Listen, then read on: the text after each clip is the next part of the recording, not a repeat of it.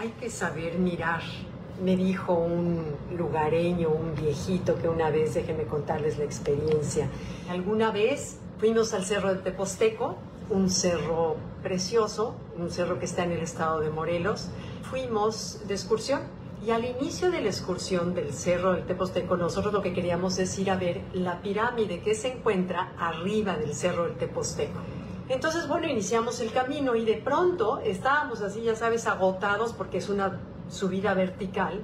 Y de pronto veo, me encuentro con un señor ya grande, estoy hablando arriba de 75 años, con una condición física que traía cargando, además de que nosotros éramos más jóvenes, esto fue hace ya un, tiempo, traía una caja de refrescos que todos los días vendía allá arriba y todos los días subía su caja de refrescos hasta arriba de la pirámide del Cerro de Teposteco para venderlos todos los días. Claro, el señor tenía una condición física preciosa. Era un viejito todo arrugadito, con su sombrero añoso, con una mirada muy serena y de esas, de esas personas que nada más con estar con él te llenan como de una sabiduría implícita que ya tiene, ¿no? Entonces, bueno, nos hicimos amigos a lo largo de toda la excursión hasta arriba de llegar al Cerro del Teposteco. Y ya que llegamos arriba me dice, ¿sabe qué? ¿Quiere ver la mejor vista de este lugar? Yo la voy a llevar. Me dijo, pero tápese los ojos con ese paliacate que trae. Yo traía un paliacate aquí amarrado. Tápese los ojos, me tapo los ojos y me dejó llevar por el viejito me sentí que me dio como un rodeo a partir de la llegada, me dio un rodeo como a la mano derecha y de pronto me dice, ay, quédese tantito. Y me acuerdo, me quedé tantito y empecé a oír los pájaros como si hace cuenta acabaran de aparecer. Sentí el viento en la cara, sentí la humedad del lugar. Por segundos empecé a estar presente. Me, quito el, el y veo unos acantilados de cortes bruscos que tienen los cerros de Tepoztlán, que quienes ya han ido sabrán que lo que estoy diciendo, la, belleza que es. Y me acuerdo que eran unos colores entre ocres, rojos, verdes. Y en eso me dice don Mateo, que se llamaba don Mateo, mire usted allá a lo lejos, alcanza a ver al grupo de cabras don Mateo, ¿a dónde? O sea, yo veía la enormidad de los cerros con los colores y le digo, oiga, es que no, los veo, no veo a las cabras. Me dice, ay señorita, es que hay que saber mirar. Y total, acabamos la conversación, me retiré y me quedé con la frase de don Mateo, hay que saber mirar. Me di cuenta que a lo largo de toda la hora y media que había iniciado la caminata de esa mañana, no había mirado nada no había escuchado los pájaros, no había mirado nada. En mi mente solamente estaba llegar a la pirámide de arriba del Teposteco. Y no vi nada, pero me di cuenta de cómo la gente del campo sabe mirar, sabe mirar las estrellas, sabe mirar las nubes, sabe ver la dirección del viento, sabe si va a llover, sabe si va a helar. En fin, tienen una mirada mucho más de fondo que los que la mirada que tenemos quienes vivimos en una ciudad. Quienes vivimos en una ciudad tenemos tantos estímulos que ya vemos sin ver, escuchamos sin escuchar, oímos sin escuchar, que sería la forma adecuada, estamos sin estar y eso tiene un resultado negativo en nuestras relaciones, en alguna negociación, en una amistad, en una relación energética que tenga yo con alguien, porque obsérvense, y los invito, que nos observemos cómo estamos frente a la gente cuando estamos con ellos. Tenemos ya tantos estímulos y ahora con las redes sociales que el cerebro le encanta esa comida chatarra, por ponerlo de alguna manera, cuando estamos scrolleando y estamos viendo información, entretenimiento, cosas muy padres, todo se queda el cerebro enganchado, que podríamos llamarlo comida chatarra si no es que lo asimilamos bien cuando hay algo interesante, sino lo pasamos y seguimos y seguimos y seguimos, porque es como el cerebro, como cuando te dan azúcar y quieres más azúcar y más azúcar. Pero te reto a que una vez que apagas el celular, que te acuerdes a la hora de algo que viste.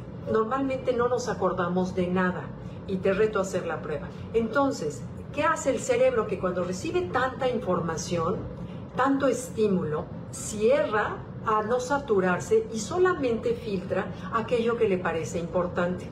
Pero dentro de ese cerrarse bloquea el lenguaje no verbal, los silencios, el lenguaje corporal de las personas. Tú sabes que tenemos 7000 microgestos en la cara cuando hablamos, 7000 de los cuales cuando estamos tan saturados de información ya no vemos qué dice la persona en ese metalenguaje, más allá del lenguaje, que la persona acompaña las palabras o los silencios o sus modos. Por ejemplo, observar si se lleva la mano al cuello, si muerde la patita de los lentes, si chifla. Si hay una frase de Gregorio Matthew. Gregorio Matthew dice, todo exterior es un reflejo de la vida interior de una persona. Cada acto inequívocamente es una prueba del yo interior, de lo que la persona lleva por dentro. Estoy parafraseando lo que me acuerdo. O sea, es decir, todo lo que nosotros hacemos es un reflejo de lo que llevamos por dentro, inequívocamente, pero ya no observamos. ¿Y cuántas veces dices, es que no lo vi? No lo vi, no, no lo sentí, no me di cuenta que, por ejemplo, alguien estaba en depresión. Anoche, por ejemplo, tuve un cóctel que fuimos a una presentación de un libro y me encontré con una persona que hace mucho no veía. Y a la hora de platicar con ella, le percibí una energía tan baja y una mirada que en el fondo, en la primera mirada parece como que estás en una mirada social de cómo estás, pero en el fondo le aprecié una mirada como de depresión. Y Hoy, por terceras personas, me informo que sí, que la persona no estaba pasando por un buen momento, pero es información que no se dice con las palabras, porque obviamente con las palabras era, qué gusto verte, hace mucho que no nos vemos, cuéntame cómo está fulano, cómo está sutano, etcétera, pero es información que no se habla. Y nosotros ya estamos tan saturados de información que ya no sabemos mirar. Y si supiéramos mirar, o te invito a saber mirar, y me incluyo, estas cápsulas me, o esta, estos lives me sirven también de recordatorio de lo que alguna vez escribí y de recordar cómo hay que llevar a, la práctica eso que estamos nosotros hablando. Ah, como mi esposo me decía, cuando vivía, me decía, cuando hacía, veía que hacía algo mal, me decía, te sugiero que oigas a una señora que sale en el radio todos los días eh, y que oigas lo que dice. Porque sí, claro, uno es humano y se te olvida, pero para eso me sirve también compartir estos lives, porque la primera que recuerdo todo esto soy yo. Entonces tenemos que aprender a saber mirar, como decía don Mateo, a mirar a nuestros hijos, a mirar a nuestra pareja, a mirar a nuestros papás, a mirar a nuestras amigas cuando estamos con ellas.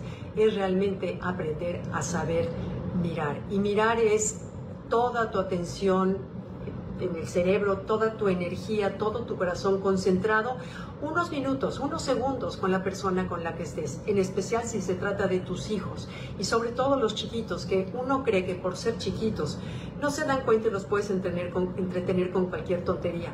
Se dan cuenta perfecto, hasta un bebé se da cuenta perfecto porque es, es la gente florece ante la mirada de alguien.